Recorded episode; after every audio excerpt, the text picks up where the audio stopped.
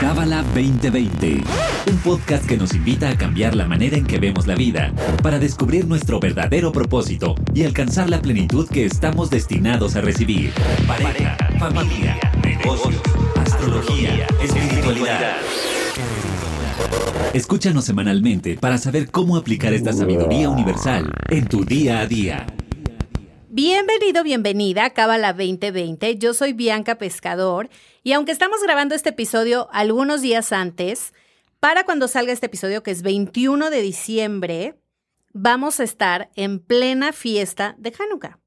Y para hablar del tema, tengo aquí a David Itik. Hola Bianca, ¿cómo estás? Muy no bien. solamente lo estamos grabando unos días antes, sino no sabemos quién es todavía el campeón del mundo de la Copa. ¡Exacto! ¡Qué ansiedad! Pero que a esta altura ya se sabe. ¿Ya se va a saber? Ah, claro, porque O sea, ¿cuándo va a ser la final? el 18 de diciembre. Ah, pues mira, estamos adelantados en el tiempo, bueno, más bien atrasados.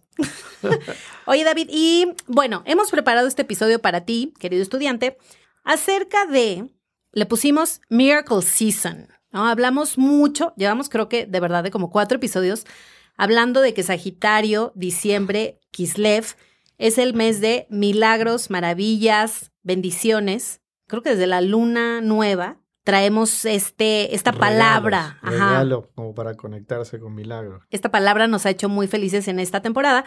Y en este episodio vamos a ver qué tipos de niveles de milagros hay, qué formas de manifestación. Hay una frase que es muy linda, que la he visto mucho en Instagram, que me encanta, que es como es arriba es abajo, como es adentro es afuera. Si yo cambio, todo cambia. Entonces vamos a hablar un poquito de eso. Platícanos, David. No, la verdad es lo que estás diciendo es, primero que uno debería vivir en la conciencia constante de que todo es un milagro. Esto es lo que explican los cabalistas, ¿sí? Para poder experimentar más milagros, yo debería tener la conciencia que todo lo que vivo es un milagro, porque nada es nuestro. Wow. Ya de empezar desde ahí, y obviamente esto me lleva a un concepto de apreciación. En realidad son temas más profundos, pero vamos a decir, nosotros hablamos en Kabbalah que somos vasija. Vasija significa somos receptores. Y lo único que es nuestro es nuestro deseo. Nuestro deseo de recibir bendiciones y cosas en nuestra vida. Mm. Ahora, si por ejemplo, siempre tocamos estos temas, Bianca, quiero amor y quiero abundancia, ok. El deseo de que quiero amor es mío, de la vasija. El amor en sí mismo viene del Creador. Que significa la energía de plenitud, de abundancia. Eso nos lo da el Creador. Entonces, si hablamos de milagros, para poder expandir, decimos nuestra vasija, y poder recibir más milagros, es entender que yo deseo más bendiciones y más milagros constantemente y que todo lo que vivo hoy en día lo tendría que tomar como un milagro porque nada es mío, es dado del Creador. Wow. Si empezamos desde ese lugar, empezamos a construir una vasija de apreciación de, primero, lo que tengo, tengo que tomarlo como un milagro porque en realidad nada es mío. Y si no lo valoro y no lo aprecio, ya hemos hablado en otros podcasts, cuando uno no tiene apreciación empieza a perder las cosas. Entonces, empezar a decir, wow, qué bendición que estoy sano, qué bendición que tengo trabajo, qué bendición que tengo amigos con quien compartir ahora las fiestas, ¿sí? Empiezo a mantener lo que ya tengo y ver que todo lo que tengo es un milagro desde el mismo creador. Eso me ayuda a ejercitar la apreciación de que nada es mío y que lo puedo perder en un instante.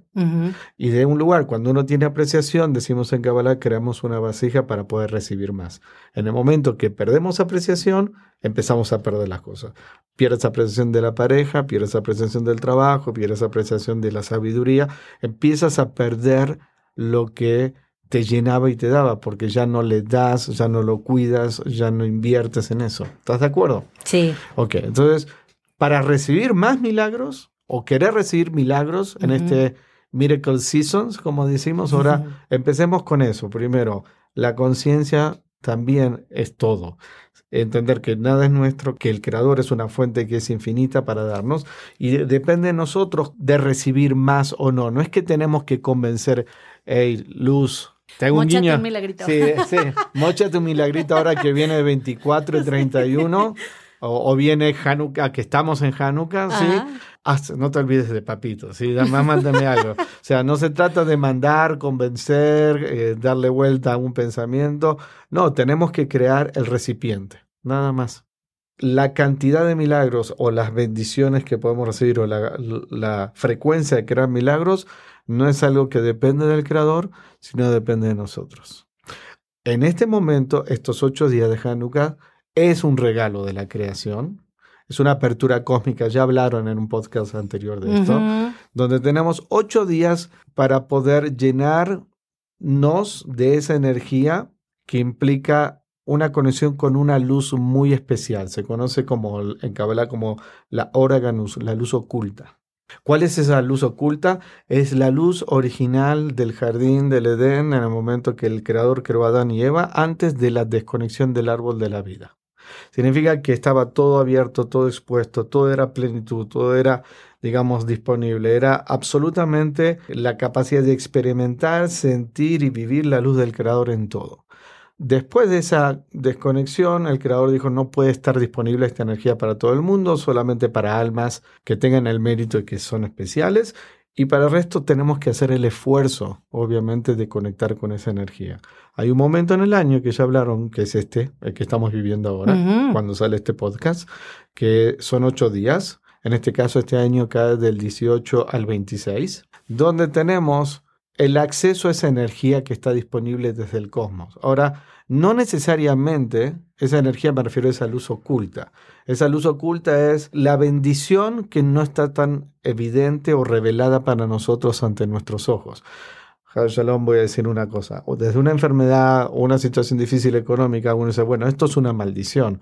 Cabalísticamente nada es negativo, porque todo te ayuda a un propósito ulterior de cambiar, de transformarte, acercarte al Creador. Hay una bendición oculta.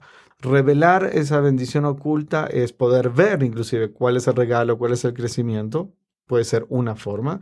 O bien hasta cambiar esa realidad y poder tener una, una realidad diferente habiendo crecido y aprendido tus lecciones y, tus regalos en esa situación. Entonces, hay un momento en el año que es ahora que tenemos acceso a esa energía a través de una tecnología que se llama la Hanukkah, que son prender esas velitas que explicaron. Esa Hanukkah tiene, vamos a decir, nueve velas, ocho que son para cada uno de los días que tenemos que prender, y eh, la novena eh, se lo conoce como el shamash, el piloto que siempre tiene que va a estar prendido. El, ah, el, primer día prendes una vela y ese piloto, vamos a decir.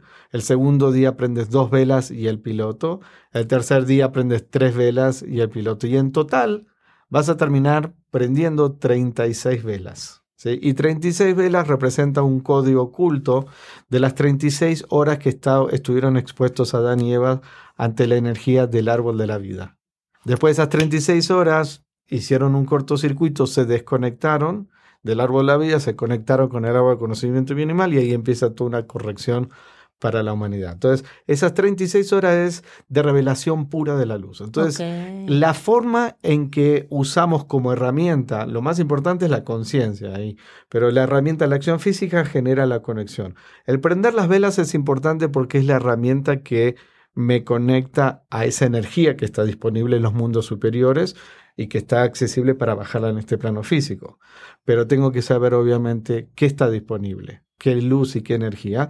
Y además, esa energía es como que la vamos acumulando para el resto del año. No es que necesariamente tienes que vivir un milagro en esos ocho días. Increíble si tienes el mérito y el creador hizo que así sucediera por tu proceso personal pero no necesariamente tiene que ser en esos ocho días que vas a vivir, vamos a decir, un milagro. Ahora vamos a hablar qué es un milagro, pero puede ser a lo largo de todo el año, porque es una energía como que vas almacenando esa luz, donde tú quieres esa energía justamente que pueda superar y transformar, que vaya más allá de la lógica, de la racionalidad, de la naturaleza. Un milagro es eso, es algo que es extraordinario que va más allá de la naturaleza, de lo natural que pasa a cada cosa. Por eso lo llamamos, wow, esto está fuera de la lógica, ¿no?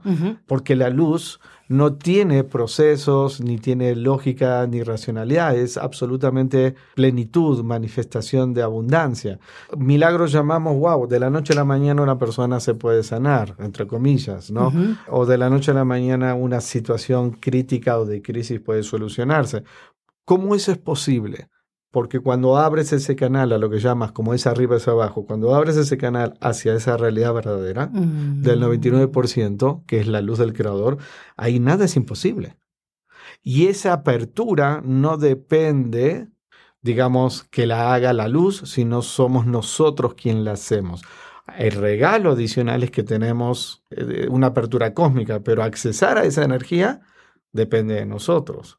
Y eso ocurre obviamente en Hanukkah ahora, que lo podemos aprovechar para recibir esa conciencia y esa energía para el año, pero también podemos hacer ciertas acciones en cualquier momento de nuestra vida que nos permite abrir el canal a esa luz que genera los milagros. ¿Me expliqué?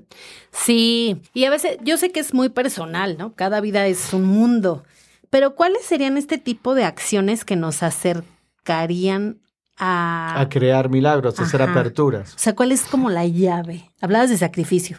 Exacto. La llave maestra en cualquier momento del año y especialmente en estos ocho días. En realidad, ¿cuál es el regalo de también, para hacer un paréntesis? Pero durante el año uno tiene que hacer esfuerzos para remover el pan de la vergüenza para obtener su luz, sus bendiciones. El regalo para conectar con esta luz en este momento de Hanukkah es gratuito. Ese es el regalo. Ah. No tienes que pasar por los esfuerzos que normalmente fuera de esta época o fuera de, de estas fechas deberías de pasar. Es como un regalo divino. Puedes accesar a esa energía sin tener pan de la vergüenza, sin tener ese proceso de Ah recibir una energía, una luz que te puede hacer daño y que no te va a, servir. No, este es el regalo. Solamente sabiendo, prendiendo esas velas, esa Hanukkah, les recomiendo a todos los oyentes que busquen, o sea, nosotros obviamente lo hacemos, tenemos en el centro Kabbalah, que se preparen. Yo sé que están todos muy enfocados con el mundial, pero que se preparen, porque esto comienza el 18 de diciembre en la noche, o sea, termina la final del mundial, que es al mediodía más o menos, y en esa noche ya empieza la primera encendido de vela, que es este marco de recibir esa energía de milagros para todo el año. Esa ventana cósmica te da la oportunidad de recibir esa energía sin pan de la vergüenza, sabiendo que está disponible, y es un regalo cósmico eso que lo puedes recibir de esa manera. Ahora, en el año normalmente deberíamos pasar por esfuerzos para conectar con esa luz que genera milagros o bien esa llave, como bien estábamos diciendo. ¿Cuál es esa llave?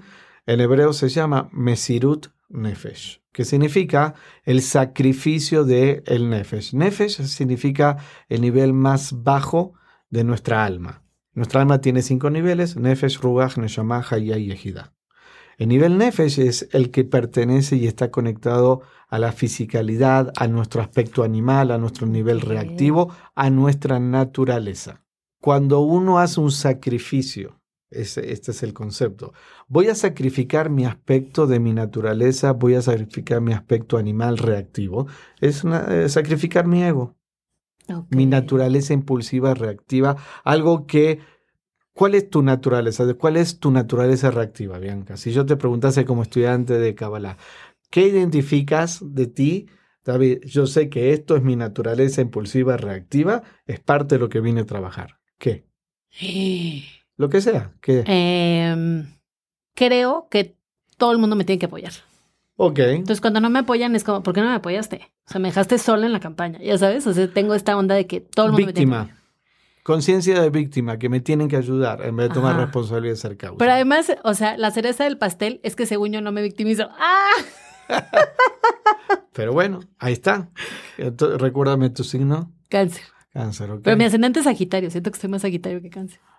Y no, pero también es la luna, tus reacciones en la luna. ¿Cuál es tu luna?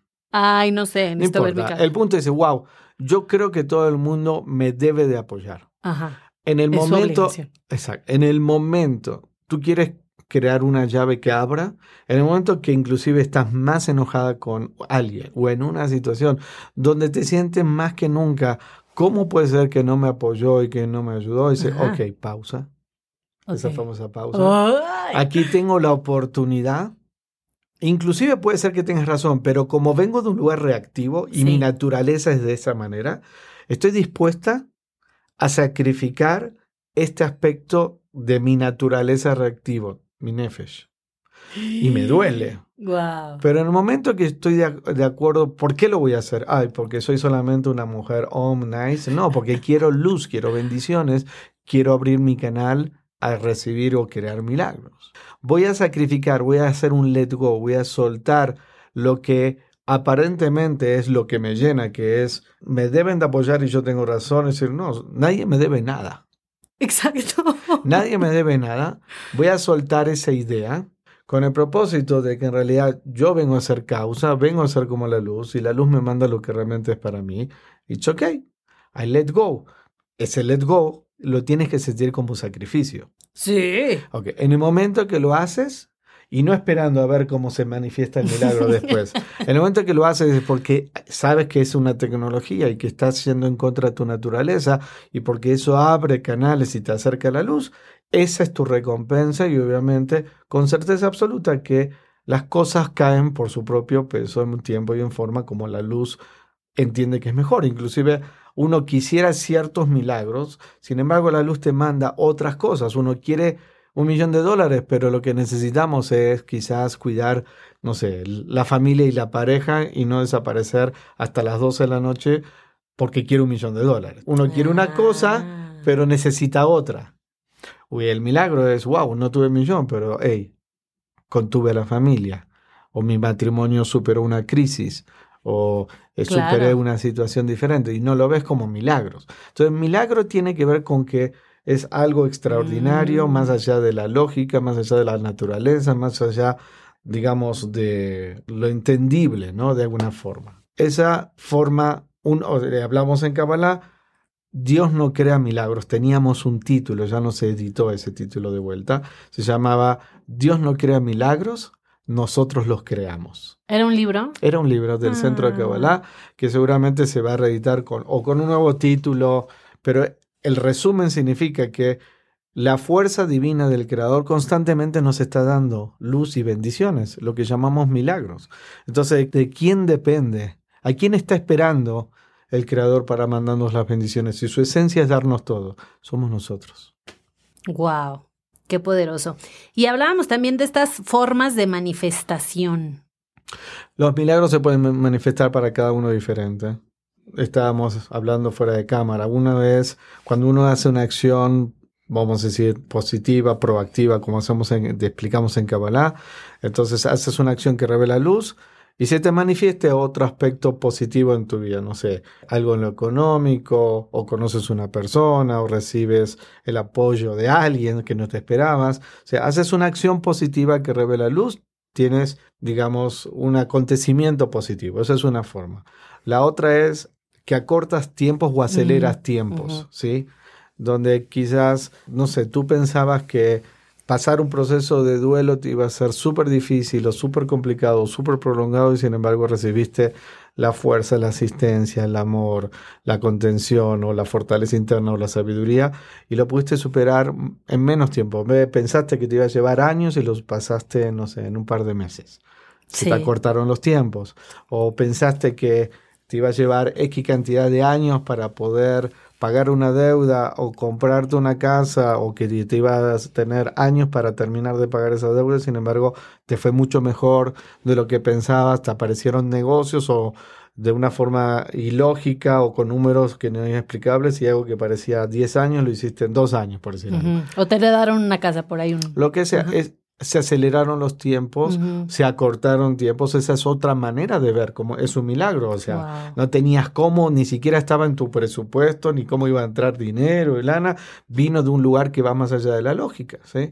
Otro tipo de milagros puede ser de nulación, de que se anulan aspectos negativos en tu vida, ¿sí? Por ejemplo, Shalom, una enfermedad, ¿no? Un milagro, ese es el típico milagro que en situaciones difíciles uno pretende experimentar, ¿no? Como alguien está enfermo, no sé, pasan seis meses, hace otro estudio y el doctor le dice, yo no sé qué hiciste o qué estabas haciendo, síguelo haciendo, Sí. típica situación, pero ya no tienes nada o ya no te queda casi nada, es un milagro. O sea, un decreto que estaba, que era una necesidad para que esa persona cambiase o haga un trabajo espiritual, en el medio tuvo que haber pasado un trabajo verdadero de la persona o haya abierto ese canal y después en los resultados está diciendo de que ya no existe ese problema. Y que hay muchos casos. Exacto, y eso se llaman milagros que anulan decretos negativos. Y pueden ser diferentes cosas, ¿no?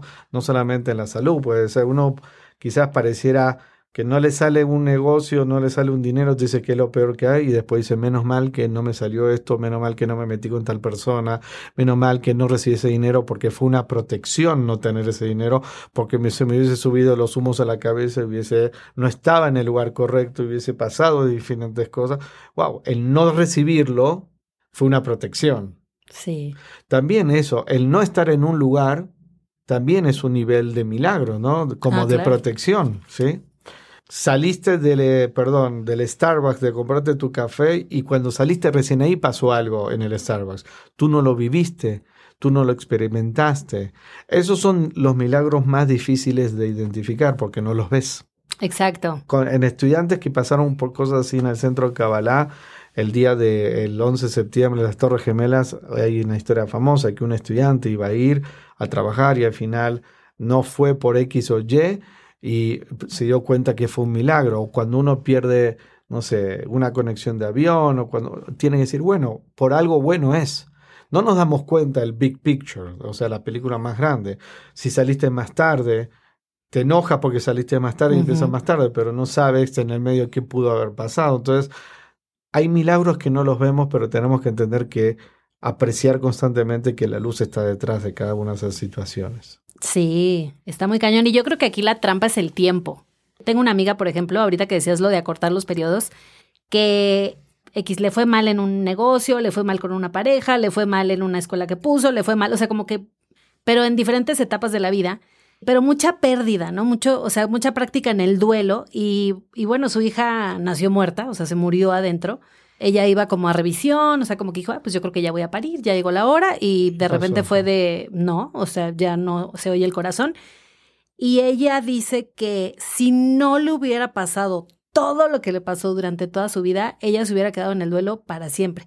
Pero tenía tantas herramientas, tanta Ejercicio. práctica, ajá, o sea, sí, tantas... eh, Práctica espiritual. Sí, Que, que, lo pudo, literal... que lo pudo leer de una forma diferente. Sí. Y a las dos semanas salió de su caparazón, al mes eh, ya estaba, obviamente no en una vida normal, jiji, jaja, obviamente es un proceso, pero ella lo platicaba así, o sea, de ahora me doy cuenta por qué viví esto y por qué viví aquello y por Toda qué la me- preparación para ese momento. Sí, así lo vio ella.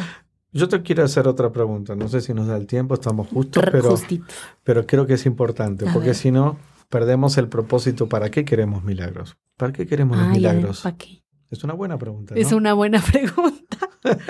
Porque estamos, ok, quiero este milagro. Ajá. Y estamos en Miracle Seasons y voy a hacer el encendido de la Hanukkah.